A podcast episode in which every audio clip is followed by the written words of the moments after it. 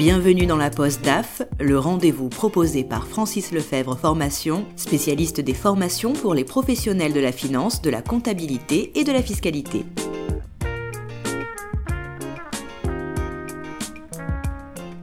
Fabrice Vernière est le DAF associé de Donnet, une PME rachetée en 2017, éditrice de CRM. Le chiffre d'affaires annuel de l'entreprise se situe autour de 20 millions d'euros, notamment grâce à son développement externe. Fabrice Vernière a d'ailleurs débuté sa carrière à l'international avant de se recentrer sur la France. Il nous résume son parcours. J'ai eu la chance euh, au début de ma carrière euh, de rentrer dans des groupes internationaux où j'occupais des postes de contrôleur euh, financier international, de directeur financier Europe. Donc j'ai beaucoup voyagé, j'ai beaucoup travaillé pour des sociétés éditrices de logiciels, soit sur le mainframe, soit sur des systèmes plus petits. Et arrivé à un certain moment, à la naissance de mes deux filles, j'ai décidé d'arrêter de voyager et je suis rentré chez Sage euh, qui est une expérience qui m'a plus que marqué puisque j'ai passé 18 ans chez Sage. Pendant 15 ans, j'ai été le DAF des activités en France. Euh, puis, je suis passé au niveau européen euh, chez Sage, donc je suis resté 18 ans et ça, ça, ça marque. Je ne les ai pas vus passer, hein, mais ça marque quand même. Aujourd'hui, quelles sont vos principales missions au sein de Donnet alors mes missions au sein de Donet euh, ont consisté euh, au début, puisqu'en fait nous avons racheté Donet euh, à, à trois fondateurs qui souhaitaient se retirer. Ils avaient créé l'entreprise en l'an 2000 et en 2017 ils ont estimé qu'il était temps pour eux de partir sur de, nouvelles aventures. Donc euh, Antoine Henry, euh, qui était le directeur général des activités de Sedge en France et moi-même, avons euh, décidé de racheter cette entreprise avec l'aide d'une private equity qui est Killvest Private Equity. Et donc à mon arrivée, la première chose que j'ai faite, vraiment d'un point de vue financier, c'est de mettre en place un ERP puisque euh, notre stratégie euh, en rachetant Edenet est une stratégie de croissance non seulement organique en France, mais était une stratégie euh, très volontariste de croissance à l'étranger, puisque nous, avions comme, nous avons comme ambition d'être le leader des marchés sur lesquels nous intervenons, le leader européen. Donc il était évident dès le début qu'il fallait que nous soyons capables de piloter l'activité de l'entreprise non seulement sur des géographies françaises, mais euh, à l'étranger. Et pour ce faire, il nous fallait un ERP euh, que nous avons interconnecté avec notre propre CRM que nous utilisons bien évidemment pour gérer notre relation client et la facturation qui en découle. Et ça a été fait entre le début du projet et la fin du projet en six mois.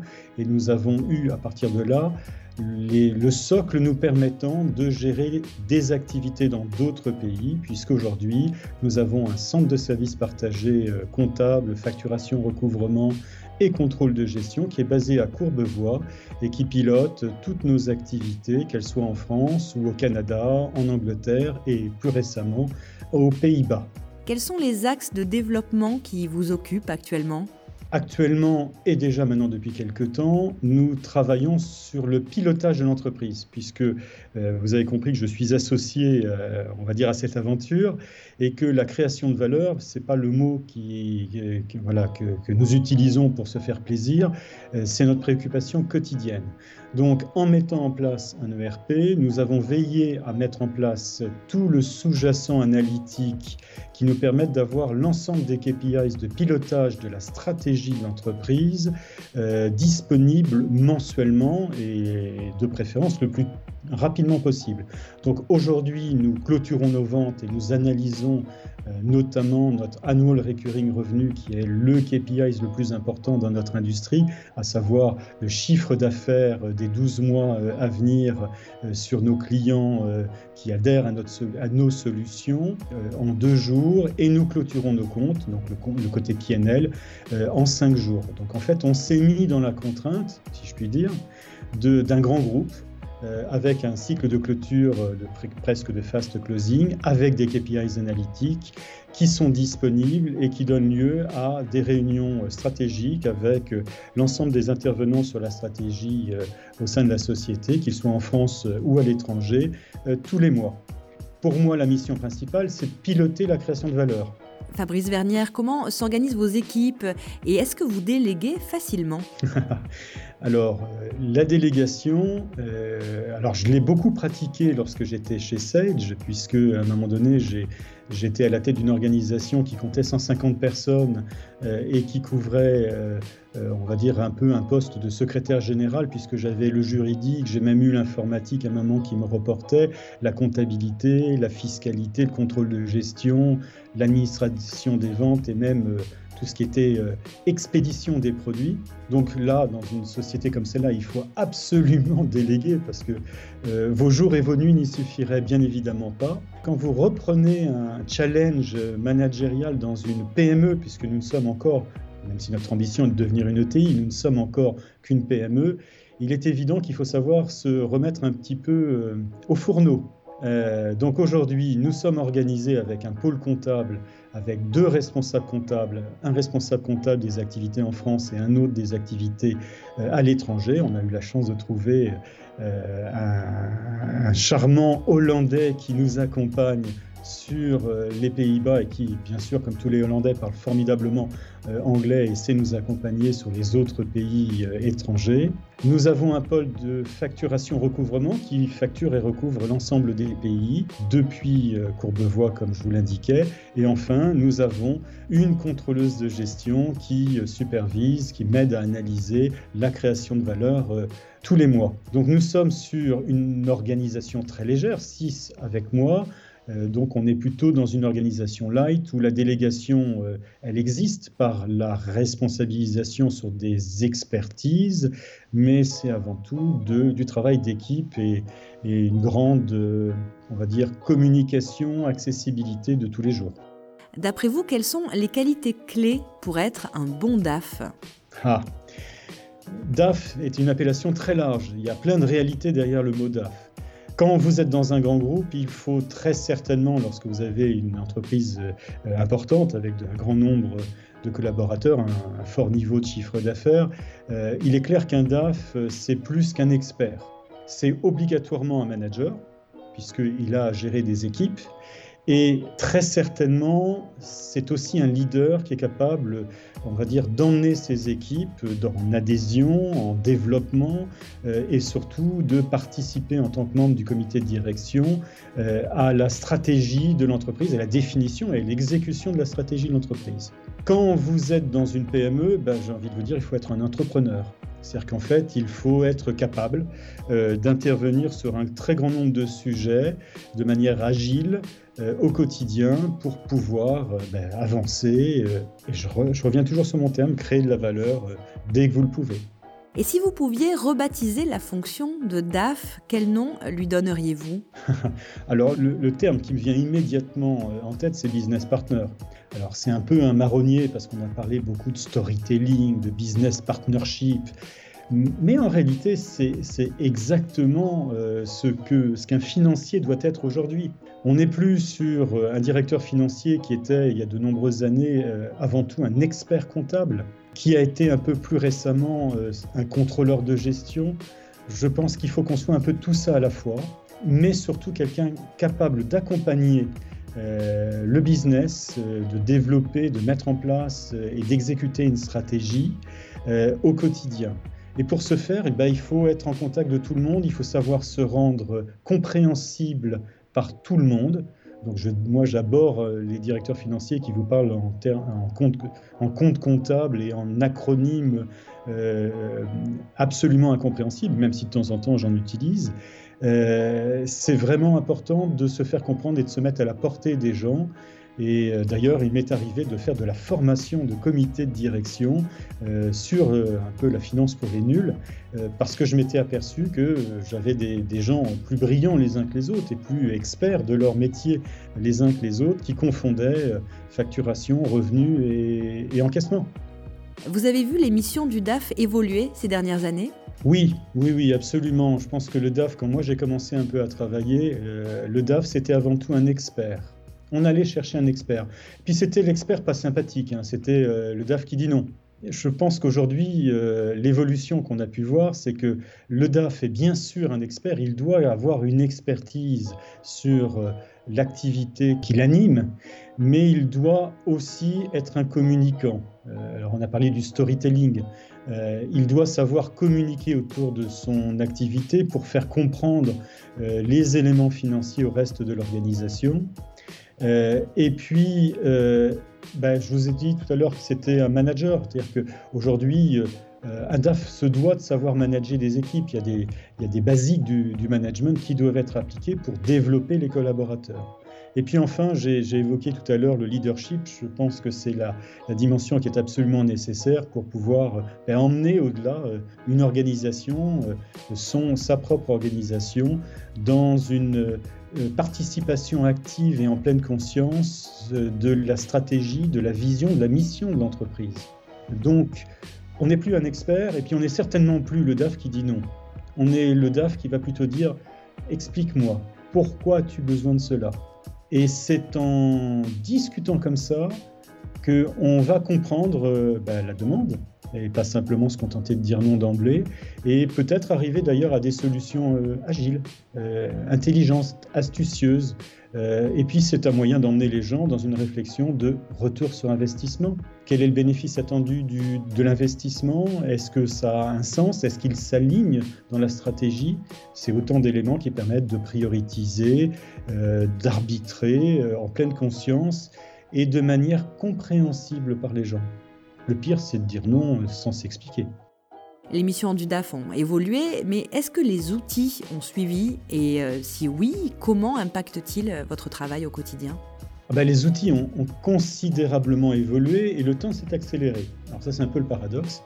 Euh, il est vrai que quand j'ai commencé euh, ma vie professionnelle, on était au temps où les ERP se mettaient en œuvre. Donc déjà les ERP sont arrivés. Les ERP ont apporté un énorme avantage, c'est de créer des bases administrées de données financières qui évitaient normalement, si on l'utilisait correctement, de, créer des doublons de, de, données. Parce que le pire, c'est d'avoir deux données qui sont supposées dire la même chose et qui donnent un résultat euh, différent. Donc l'automatisation, la mise en œuvre des ERP a permis aux entreprises d'avoir une information euh, financière euh, plus robuste par conception. Donc ça, c'est la première évolution. La seconde évolution, finalement, pour moi, elle est venue un peu avec le, avec le temps. Euh, c'est peut-être l'émergence euh, du contrôle de gestion avec des outils de data crunching, d'analyse de la donnée qui étaient présentes dans la comptabilité pour essayer d'en tirer des enseignements, des tendances. Donc ça, c'est vraiment la partie début du pilotage des tableaux de bord de contrôle de gestion. Après, j'ai plaidé pour ma paroisse, euh, il y a l'avènement du CRM où les entreprises ont compris que c'était très bien de savoir gérer financièrement les données financières, mais c'est pas ça qui allait vous aider à développer votre activité. Et le moyen de développer une activité, c'est de mieux connaître son client et de pouvoir euh, gérer ses besoins. Donc c'est le client 360, c'est le CRM, et à ce moment-là est arrivée la problématique de savoir ben, où s'arrêtait et où commence le CRM et l'ERP. Et euh, pour moi, j'ai donné des cours en école de commerce et j'expliquais à mes étudiants que euh, c'est pas l'ERP ou le CRM, c'est le CRP et le CRM. Et c'est un choix euh, d'entreprise que de savoir qui finalement facture le client. Est-ce que c'est l'ERP ou est-ce que c'est le CRM qui le connaît mieux que personne, le client? Donc on est arrivé à ce stade où de nouveaux outils interviennent, ces outils doivent communiquer. D'ailleurs, le DAF va devenir un peu un chef de projet informatique parce que qui mieux que lui doit savoir comment euh, administrer la donnée? Quelle est la donnée maître? Quelle est la donnée esclave? L'architecture de la donnée financière, le schéma directeur financier, ce sont des choses qui, euh, qui maintenant sont du ressort du DAF et j'ai presque envie de vous dire que c'est trop important pour le laisser à la seule informatique peut-être là que se trouvent les limites de l'intelligence artificielle en ce qui vous concerne? Oui, alors l'intelligence artificielle, ça c'est un truc qui fait vendre du papier, c'est merveilleux. Euh, moi, je parlerai déjà de deep learning, c'est-à-dire qu'aujourd'hui, il y a une chose qui est quand même assez extraordinaire, qui nous aide à beaucoup mieux travailler, c'est des outils qui permettent de dématérialiser euh, la donnée. Euh, on sait que l'erreur est souvent humaine, l'erreur elle est humaine dans la saisie. Euh, quand vous avez une tâche manuelle, vous êtes censé avoir une séparation des tâches et quelqu'un d'autre qui vérifie. Une des évolutions récentes, c'est effectivement de réussir à dématérialiser, voire à automatiser l'acquisition de données. L'intelligence humaine, le deep learning, aide à faire cela. c'est une vraie évolution, c'est super, ça évite de perdre du temps sur des tâches à très faible valeur ajoutée et de consacrer l'énergie humaine, l'intelligence humaine à de l'analyse. Donc finalement aujourd'hui, la bonne nouvelle pour euh, la finance, c'est que il ne faut pas craindre la disparition d'un certain nombre de fonctions euh, et peut-être du nombre de personnes travaillant en finance, mais il faut certainement plutôt euh, accompagner l'évolution des compétences des gens qui travaillent en finance pour que de plus en plus d'opérateurs de saisie, quand on en avait, on en fasse des gens capables d'analyser les données et surtout ne pas faire confiance à l'intelligence artificielle qui peut provoquer des désastres, des catastrophes, si personne derrière ne prend un peu de recul, de regarde les chiffres et les analyses. Je suis certain qu'un grand nombre de personnes en entreprise se sont vues dire non mais ça, euh, j'y crois pas un seul instant. Ce que tu me présentes, ça peut pas être correct. Pourquoi? Parce que l'intelligence humaine va euh, rationaliser la donnée et l'analyse qui lui est faite par rapport à tous ces acquis d'expérience sur une entreprise pour pouvoir voir si ça fait du sens ou pas. Et là, je suis désolé, on n'y est pas. L'intelligence artificielle n'a pas encore remplacé l'homme, bien heureusement. Étant donné la masse de données aujourd'hui disponibles, arrivez-vous à les vulgariser auprès de vos collaborateurs? Bah oui, mais c'est même l'objectif. C'est-à-dire que euh, si je devais leur livrer la masse d'informations qu'on produit, je pense que personne n'y comprendrait rien. Donc il est nécessaire d'établir euh, des tableaux de bord. Euh, on a parlé tout à l'heure de KPIs, donc d'indicateurs clés de performance. Il faut qu'ils parlent français. Donc quand finalement l'objectif c'est de produire de l'information compréhensible et qui va aider les gens à s'assurer que euh, bah, la stratégie se réalise, que ce qu'ils sont en train de faire va dans la bonne direction. Et quand ce n'est pas le cas, de leur donner des indicateurs avancés de performance, des indicateurs avancés qui leur suggèrent que on n'est pas exactement sur la ligne qu'on s'était fixée et pouvoir du coup s'interroger sur qu'est-ce qui se passe réellement. Euh, et ça, c'est très important parce qu'on a beaucoup piloté les entreprises dans les années passées euh, et peut-être beaucoup encore aujourd'hui sur de l'intuition. Euh, des fois, l'intuition peut se révéler correcte, exacte, mais des fois, elle est fondée sur rien. Et une mauvaise intuition, c'est une mauvaise décision et c'est peut-être une erreur stratégique. Quelles innovations manquent-ils encore pour être le DAF de demain? Vous savez, il y a déjà énormément de choses disponibles aujourd'hui, et moi j'encourage les entreprises euh, aujourd'hui déjà à utiliser ce qui existe. Mettre en place un ERP, fondamentalement, c'est pas très difficile. C'est long, coûteux, d'accord, mais c'est pas très difficile. Et finalement, le pire, le risque, c'est de se laisser euh, emmener dans un standard, dans une implémentation standard d'un ERP. Ah, ça marchera, mais ça vous donnera quelque chose de rigide. Donc aujourd'hui, si je prends cet exemple-là, il faut savoir exactement ce qu'on veut obtenir comme information financière. Je ne vous parle pas simplement de l'information comptable ou fiscale, parce que ça, c'est, c'est même plus un sujet. Il est nécessaire que cette information soit disponible. Mais je vous parle de l'information qui vous permet à vous de piloter, je reviens encore sur ce terme, piloter l'entreprise, savoir exactement ce qu'il s'y passe euh, et comment elle évolue par rapport aux indicateurs que vous avez définis dans votre stratégie. Donc aujourd'hui, euh, d'innovation, il en existe, il en sort tous les jours, plus ou moins probantes, euh, qui enthousiasment beaucoup la presse. Mais il faut déjà savoir utiliser ce qu'on a et surtout bien le paramétrer, bien l'adapter à nos besoins spécifiques. Et ça, c'est pas un intégrateur ou un éditeur qui va savoir nécessairement le faire.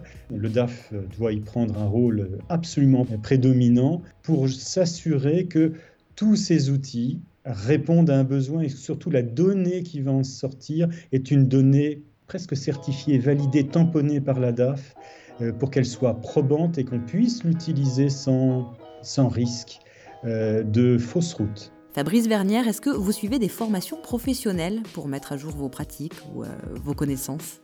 Alors oui, bien sûr. Euh, je suis, je participe souvent, et d'ailleurs tout à l'heure, à l'heure du déjeuner, je vais participer à, une. Alors c'est pas un petit déjeuner là, c'est une, c'est un webinar sur une problématique fiscale que tous les big four savent proposer à leurs clients. Donc les journées d'arrêté des comptes, toutes ces tous ces moments que je qualifierais d'expertise ou de rafraîchissement de l'expertise, mais surtout de, communication sur les, nouveautés.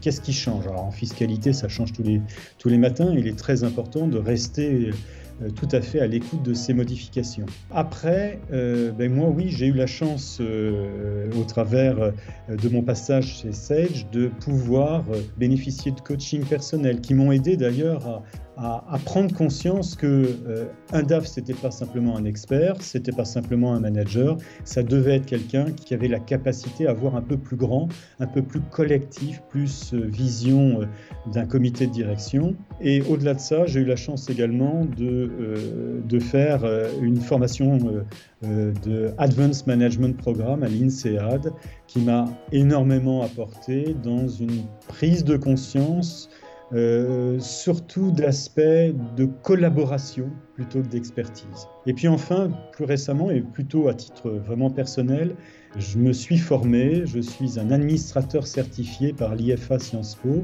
où je suis allé pendant six mois euh, me mettre derrière des bancs pour écouter plein de choses passionnantes. Je croyais déjà en tant que DAF avoir beaucoup de connaissances en tant qu'administration, euh, au rôle d'administrateur d'entreprise, conseil d'administration. Eh écoutez, j'ai été surpris d'apprendre plein d'autres choses qui m'ont beaucoup apporté et, et c'est passionnant. Donc oui, se former reste tout à fait essentiel.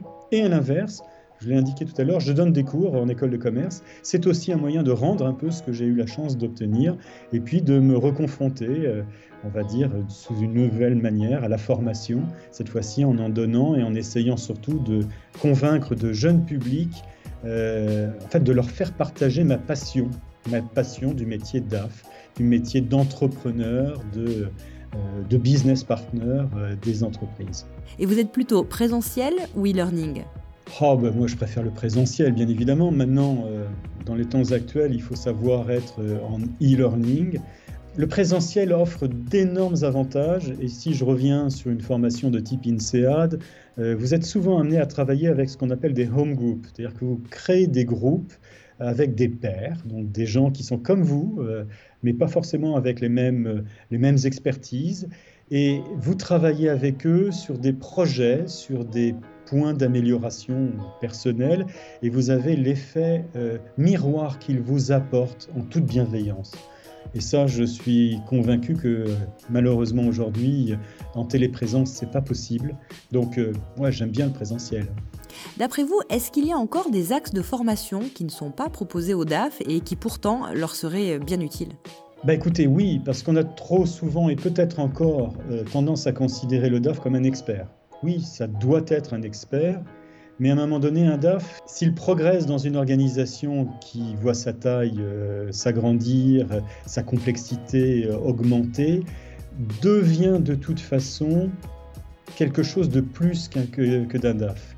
J'avais, euh, j'avais écrit un petit article à un moment donné, lorsque je collaborais à la DFCG, du, en fait, j'annonçais la mort du DAF et je célébrais le CEO, le Chief Operating Officer. Je pense que le DAF devient de plus en plus le bras droit ou le bras gauche euh, de la direction générale, du président, de son directeur général, parce que c'est un acteur essentiel, avec la DRH d'ailleurs, essentiel dans euh, la mise à disposition des moyens de la réalisation de la stratégie. Je me considère comme un peu celui qui met à disposition l'ensemble des moyens euh, nécessaire à la réalisation de la stratégie, bah, ça va passer par les locaux, ça va passer euh, bien évidemment par les éléments purement euh, financiers, mais aussi par l'accompagnement dans, dans la compréhension des activités, de leur succès, de leurs difficultés.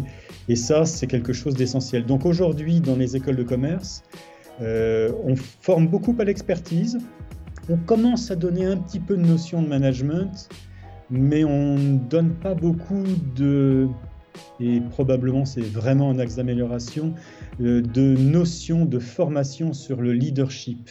Euh, alors vous me direz, peut-être qu'on ne, peut ne peut se former au leadership que lorsqu'on est, a parcouru déjà, euh, on va dire, le, le cycle de l'expertise, le cycle du management pour aboutir à celui de du leadership. C'est peut-être un parcours initiatique, voilà, il faut peut-être passer par ces trois temps dans la vie d'un DAF l'expert, le manager obligatoirement et le leader à un certain stade. Et enfin, dernière question, est-ce que vous appartenez à une communauté de DAF avec lesquelles vous échangez des expériences? Alors oui, j'ai beaucoup participé et contribué à la DFCG, l'Association française des directeurs de gestion, euh, de directeurs financiers et contrôleurs de gestion. Euh, je me suis un peu éloigné de la DFCG. Ceci étant dit, je suis toujours adhérent de l'IFA, l'Institut français des administrateurs.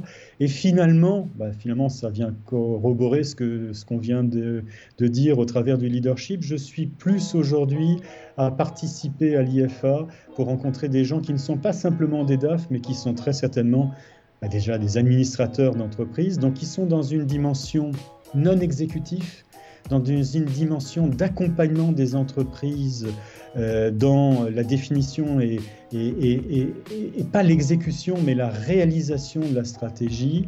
Donc des gens qui sont euh, un peu en conseil des dirigeants. Et à ce titre, euh, ben, j'ai occupé et j'occupe encore des fonctions d'administrateur dans différentes organisations, qu'elles soient des entreprises ou des établissements scolaires puisque je suis également euh, trésorier d'un établissement scolaire, euh, euh, pour le nommer Blanche de Castille au Chênay. Oui, c'est important de continuer à rencontrer des gens et à rencontrer ses pairs. Merci Fabrice Vernière pour ce partage d'expérience. Je vous en prie, c'est avec un grand plaisir. Si ça peut inspirer des jeunes sur le métier des DAF, bah, écoutez, je serais ravi et au moins l'objectif aura été atteint.